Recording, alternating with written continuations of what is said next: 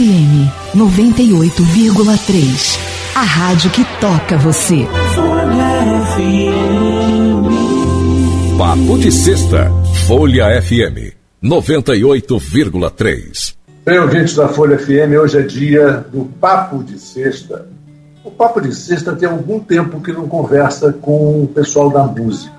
Eu já conversei aqui com o Vinícius Cantuária, já conversei com o Mu Carvalho, da Cor do Som, é, já conversei com o Dalton, né, de Muito Estranho, uh, bons amigos, antigos amigos, gente de muito talento. E por falar em gente de muito talento, mas gente jovem de muito talento, eu vou conversar com uma moça de Brasília, que mora em São Paulo, e que recentemente o nosso diretor de programação, o Alberto Carlos Carvalho, tinha me passado um, uns áudios muito bonitos, músicas muito interessantes, e colocou quatro ou cinco músicas da, da Juliana, que já está aqui comigo, batendo um papo, Juliana Frank. E essas músicas, inclusive essa da abertura aqui que vocês estão ouvindo, depois vão ouvir inteirinha no final da entrevista. Né?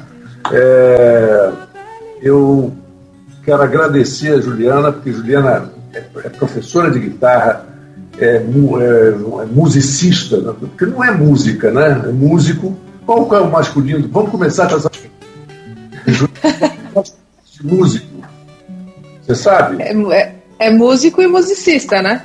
Musicista, né? Então tô certo. É isso aí. Ridicularizado porque eu falei musicista. Rapaz, essa aí é do século passado. Eu falei, mas é isso ainda. É Não, mas é, mas é. Bom, quero agradecer, quero agradecer aí o convite. Eu sou fã da rádio de vocês, cara. Eu adoro essa programação. E eu sou fã de rádio, na verdade. Acho que essa curadoria é muito importante, ainda mais nos tempos de hoje, com esse monte de mídia. Então, ó, Bom, um beijo para todos os ouvintes aí e obrigada pelo convite. É um prazer estar aqui nessa entrevista hoje. Imagina, Juliana, você é uma pessoa de muito talento, mas eu queria, como você é muito jovem, eu queria como é que você coordenou na tua vida é, é, essa tua paixão pela música, porque eu vi e ouvi, você é uma guitarrista de primeiríssima qualidade e você é professora de guitarra, certo? Sou professora de guitarra e professora de canto também. Também, né? Bom, na verdade, a minha história ela é era um pouco diferente, assim, porque quando eu tinha sete anos eu comecei a, a compor e tocar, e ao mesmo tempo eu comecei no esporte. Na verdade, eu comecei com cinco no esporte. E fui me tornando tão atleta quanto, né, fazendo música, fui seguindo paralelamente até que o esporte ganhou. É, eu acabei jogando tênis profissional e fui atleta durante 20 anos. E a música sempre foi uma, uma paixão que foi crescendo e chegou uma hora que eu falei, ou eu paro minha vida, minha carreira e faço música, Bom, eu não vou fazer direito e vou fazer por hobby, mas era é uma paixão tão gigante que eu não consegui não fazer. E eu acho que talvez essa cabeça de atleta, de entrar de cabeça nas coisas e, e treinar bastante. Para você ter ideia, eu não me considero uma pessoa talentosa, eu me considero uma pessoa esforçada, assim, que, que tudo que eu conquistei, tanto no canto quanto na guitarra, quanto nas composições, sempre foi treinando bastante. E eu acho que o esporte me ensinou muito isso. Então. Principalmente é... tênis, né? É, eu, eu acho que o tênis que é uma superação diária, né? E o tênis é um esporte individual. É, a não ser quando você está é jogando um... em dupla, né? Mas é um, é um esporte que você. É claro que você depende do que, que o outro vai fazer e reação. Eu estou falando isso porque eu, por 20 anos, fui narrador de tênis da ESPN junto com, com o meu querido Paulo Cleto que me mandou Nossa. até uma mensagem então, agora. Eu já ouvi a sua voz pra caramba. Aí. Ah, com certeza. De, 2000 e, não, de 97 até 2013, com certeza você ouviu muito. Todos os ah, títulos eu, do Guga. Nossa, eu costumo falar que o tênis é um esporte que é um pequeno ensaio da vida, assim, né? Porque quando você acha que está tudo perdido e você continua lutando, as coisas vão começando a acontecer, e quando você acha que está tudo muito bem, tudo ganha, quando você relaxa, você, você pode perder qualquer partida para qualquer pessoa, para qualquer tipo de jogador. Então é um esporte que, além de ser muito solitário, tanto em viagens, aeroportos, hotéis, né? Porque tem toda aquela, aquela rotina fora das quadras, né? E o tênis que eu joguei foi um tênis de um, de um nível inicial do profissional, então não tem aquele glamour você tá no torneio com aquela estrutura maravilhosa, então você, né, você, você acaba parando em alguns lugares incríveis e outros lugares não tão incríveis. Enfim, é. é, um ensaio da vida, é loucura. É, eu ouvi de uma tenista, é, que foi talvez a maior tenista brasileira, Marista Bueno, dizer que o tênis são dores e flores. Né? Que ela dividiu, ela teve as duas. Ela teve as dores e as flores. E as dores no início de carreira e às vezes no final. Né? No final de carreira. A Maristela era brilhante nos seus pensamentos e, e foi, de fato, uma das, talvez, uma das dez maiores jogadoras da história do tênis ah, mundial. Com certeza, né? A gente acho que o Brasil não tem a noção do que ela foi. O Brasil, sim, o pessoal do tênis até reconhece, mas o pessoal do esporte, o pessoal, né, o, próprio brasileiro não sabe é, a atleta que a gente teve, né? O tamanho que ela foi. Eu acho que o brasileiro tem um pouco essa mania, não todos, claro, mas o pessoal tem essa mania de não valorizar o que vem daqui, né? É, aliás, nessa, esse, essa, esse assunto que eu acho muito interessante e acaba se conversando com todos os, os meus amigos que participam do Papo de Sexta, tanto da área de esporte como da área da, da música, que infelizmente o Brasil tem memória curta. Então ele não valoriza os seus ídolos, ele não, ele chama um campeão de ex-campeão, quando o ex não existe ex-campeão, existe um campeão. Ele, foi, ele é campeão de 1960, mas é um campeão. Né? É medalhista de ouro, não é ex-medalhista de ouro, ele é medalhista de ouro. Então, eu acho que isso, é, essa memória curta do brasileiro prejudica um pouco, e eu queria saber a sua opinião, na música. Porque às vezes os artistas são um pouco esquecidos pela mídia, pelo, pelo, pela essa loucura que é hoje, que ninguém consegue entender esse mundo das gravadoras e dos Spotify da vida.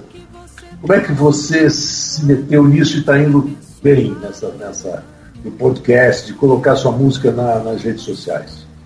Olha, eu acho que a partir do momento que o CD deixa de ser o protagonista, né? O disco que você ia numa loja, comprava e você fazia questão de ouvir pelo menos três vezes, que afinal de contas você gastou um dinheiro ali e estava lá no seu carro que não cabia tantos discos, né? No, no porta-luva.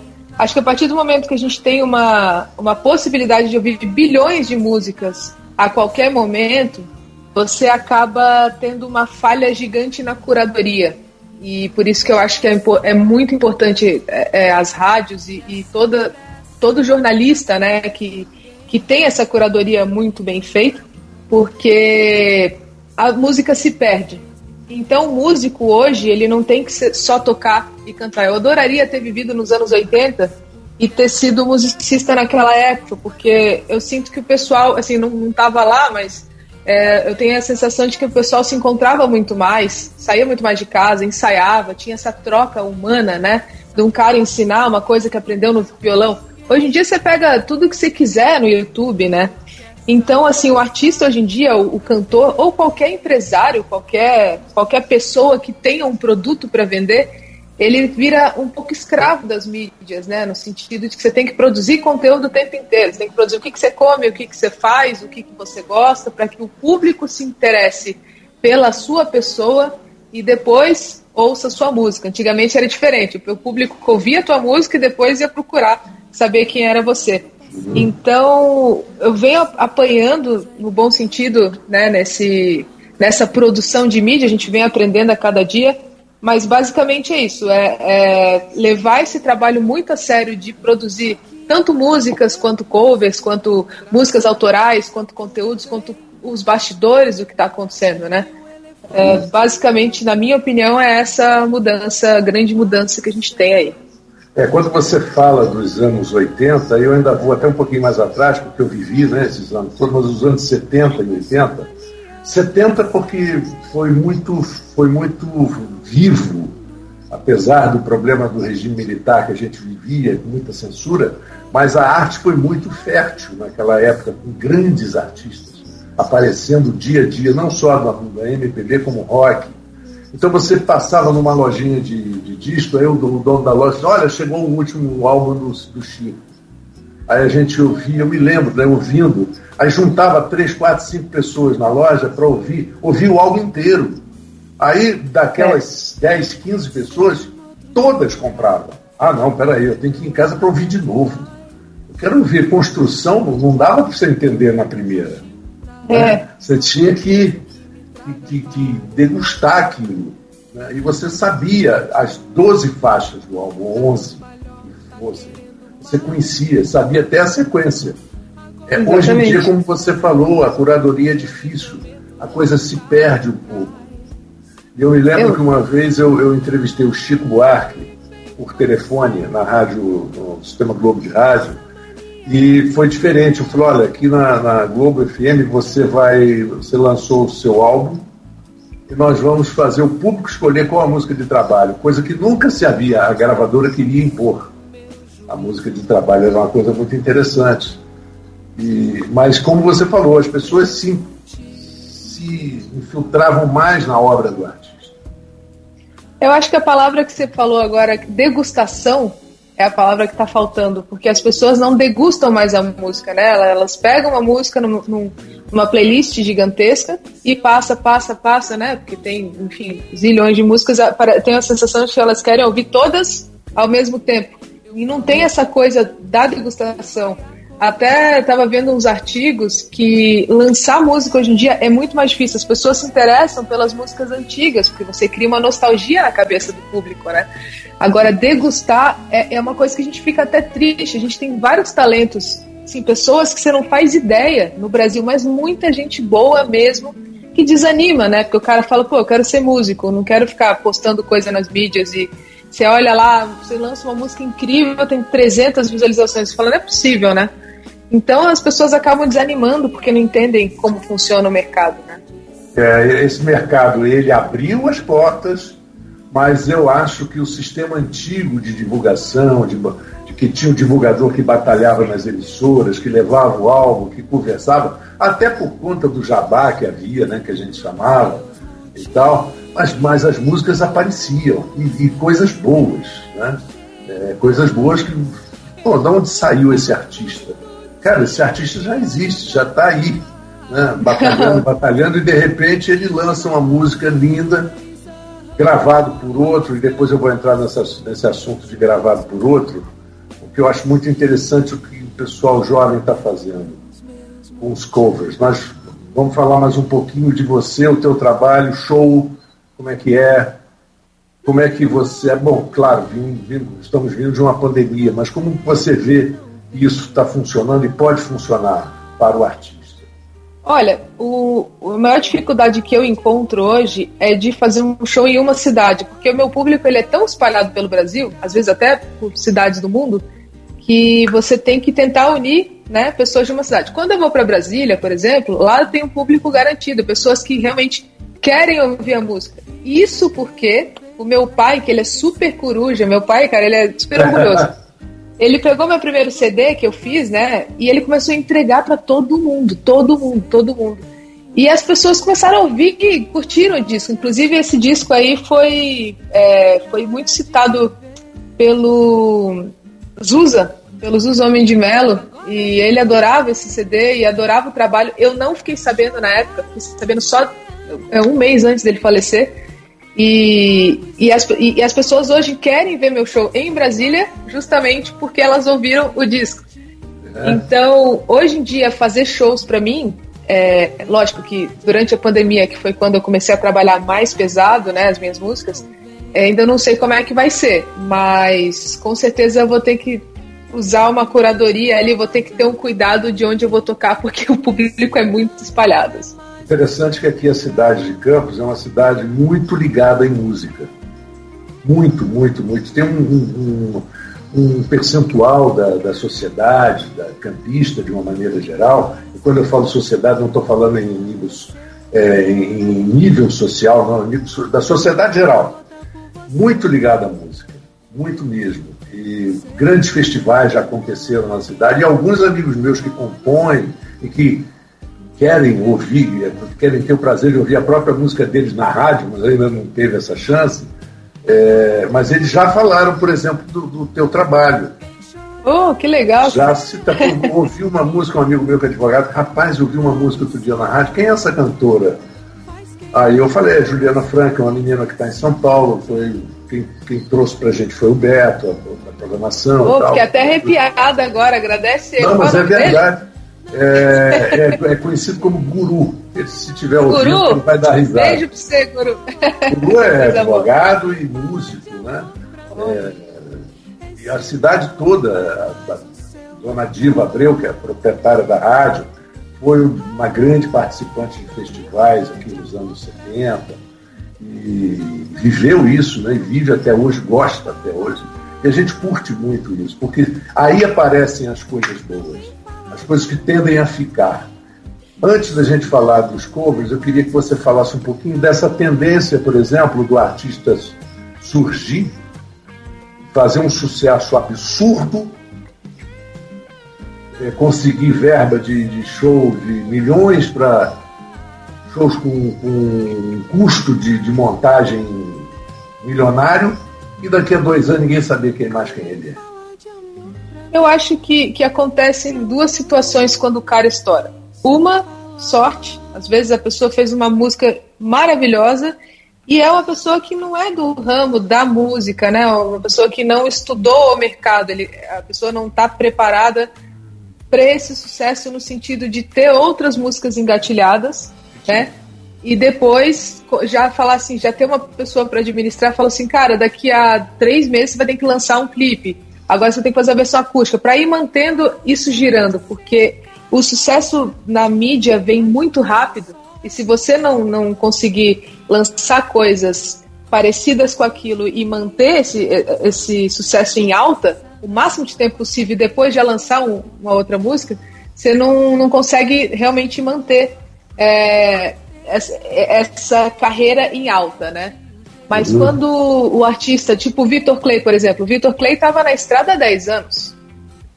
É, Eu já conhecia, porque eu conheci o pai dele, o pai dele era um grande tenista, né? O Ivan Clay, você deve saber quem é o Ivan Clay. sei que sei sim. Então, pai do Vitor, então assim, o pessoal sempre mandava coisa dele e ele molequinho, 16 anos e tal, e foi, foi lançando. Quando ele fez o sucesso, ele já tinha uma maturidade musical para fazer outras músicas. Ele já tinha uma maturidade, o irmão dele é empresário dele, então eles, né, por trás estava o Rick Bonadinho, então todo mundo é, programou a carreira dele para continuar em alta, né? E aí ele Bonadil é fez... produtor de São Paulo, né? É um, é um produtor de São Paulo, é um dos maiores produtores do pop, assim. E o Vitor ficou, tá fazendo um grande sucesso ainda, justamente porque ele já lançou mais uns três, três músicas que foram super bem, por exemplo, ou, ou mais, assim. Então, eu acho que é, essas pessoas que têm essa sorte, às vezes têm o azar de não encontrar ninguém no caminho que mantenha né, esse sucesso, e pessoas que estão preparadas para esse sucesso conseguem manter. Sim. E o que você tem a dizer, por exemplo, do cover? É, recentemente, é, recentemente não, algum tempo atrás, a- uma cantora chamada Raquel Luiz, que canta muito bem, gravou uma música, Aparências, uma música do Márcio Greik, da época da Jovem Guarda, lá atrás. Aparências é do final dos anos 60 e início dos anos 70 gravada pelo Márcio Greik. Uma música que na época era, era chamada Jovem Guarda, que, não, que havia uma certa rixa da Bossa Nova, da MPB, Jovem Guarda era uma coisa menor, que ninguém entendia muito bem. E ela explodiu com essa música Aparência. A música é linda. E hoje a gente, gente, mas que música linda. Falei, Pô, você não lembra dessa música? Eu vou, vou citar até esse cantor americano Johnny Mathis, e Johnny Mathis, ele praticamente foi o segundo, terceiro ou quarto a gravar as músicas que foram os grandes sucessos da carreira dele. Isso é impressionante. Ele deu uma interpretação própria e, e conseguiu essa fortuna que ele tem lá de 400, 500 milhões de dólares baseado nisso. Mas também uma carreira de 60 e tantos anos. Mas tá bom esse cachê, né? Tá, 500 milhões, tá Eu, bom, né? ó, se, eu- se me desse o que ele paga de imposto de renda, eu já estava feliz, sabe? Tá ótimo. Só o que ele paga de imposto de renda. Mas é, você tem planos de gravar alguns covers, você já gravou alguns covers e, e o seu trabalho autoral também. Eu tô gravando, na verdade, semanalmente covers é, de músicas que eu acho que, que eu gosto, que tem a ver com o meu público, até para conectar mais com o pessoal, né? Para vender essa nostalgia do, do pessoal. Nossa, tô lembrando daquela época que eu fui enfim, é, é uma delícia assim esse feedback que a gente tem gravando covers e porque eu aprendo muito fazendo isso e também lançar trabalhos autorais. Então eu vou mesclar bastante isso é, por daqui para frente, né? Pois é, Juliana. Você tem alguma que você pode nos ceder? Alguma gravação já pronta que você poderia nos ceder? Com, com certeza. Um uh, cover. É, um cover. Eu tenho, porque nós olha, abrimos eu tenho uma um música cover. autoral. Eu tenho um cover que é do Labelle de Jour. E esse cover ele acabou viralizando assim no, no TikTok, uma plataforma que eu nunca nem mexia. Quando eu vi, tinha 30 mil visualizações do nada. Então acho que é um cover que ficou super legal. Acho que isso você pode colocar aí, vai ser bacana. A da Belle de Jurde do, do Alceu Valença. Isso. Você é uma Valença. música espetacular. Né? Com certeza, eu vou te mandar o link aqui do.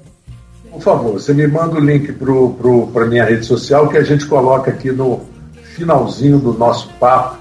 Esse papo de sexta que para mim está sendo um, um prazer muito grande, porque é legal quando você conversa com alguém que está na rádio de alguma forma. Não um ouvinte, mas que está entre eu e o ouvinte. Quando a gente encontrar um ouvinte é muito bacana. Quando o ouvinte chega, você pega um táxi ou um aplicativo, ah, eu ouvi o senhor na rádio ontem, aquela entrevista, foi bacana. Isso é muito gratificante. Agora, você passar para o ouvinte e ter resultado de uma conversa sua com alguém que está no, no meio, está levando alegria também para eles, é muito legal. Foi Ah, muito mim- bom conversar com você. Obrigada mais uma vez pelo convite. Para mim é um prazer sempre. Já falei e repito, sou fã de rádio. Eu sou fã da rádio de vocês de verdade. A programação é uma delícia. Quando eu quero pegar referências, eu ligo aí na rádio online, porque eu moro em São Paulo, mas sou de Brasília. Então, muito obrigado, um beijo grande a todo mundo que está ouvindo aí as músicas e todo mundo que está ouvindo aí a nossa entrevista. É um prazer imenso. Prazer foi meu é, e também um abraço. Aproveitar, eu vou já me despedindo aqui, dando um abraço para esses nossos amigos da, da Folha FM que nos prestigiam, inclusive com o Papo de Sexta, que sempre estão respondendo para mim, sempre estão dizendo. Um grande beijo para você e a gente vai encerrar o programa com a Belle do Jur. Essa gravação da Juliana Frank, esse, essa, esse clássico maravilhoso do Alceu Valença. Beijão para você e um bom final de semana para todos, você e para todos os ouvintes da rádio. Bye, bye.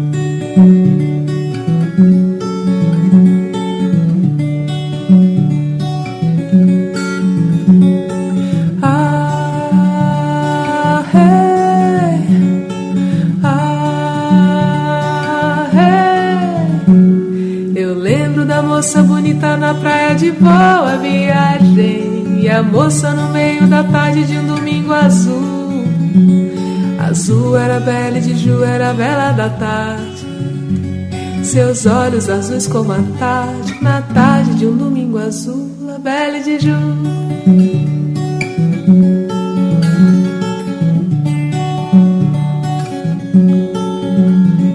Eu lembro da moça bonita na praia de boa viagem. E a moça no meio da tarde Azul era bela de Ju era bela da tarde. Seus olhos azuis como a tarde, na tarde de um domingo azul. La belle de Ju, la belle de Ju, oh, oh la de Ju.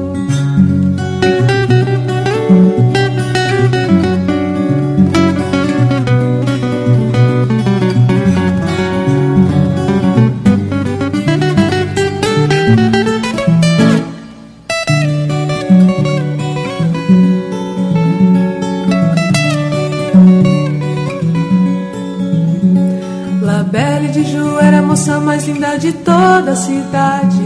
E foi justamente pra ela que eu escrevi o meu primeiro blues. Mas Belle de Ju no azul viajava. Seus olhos azuis como a tarde, na tarde de um domingo azul. La Belle de Ju.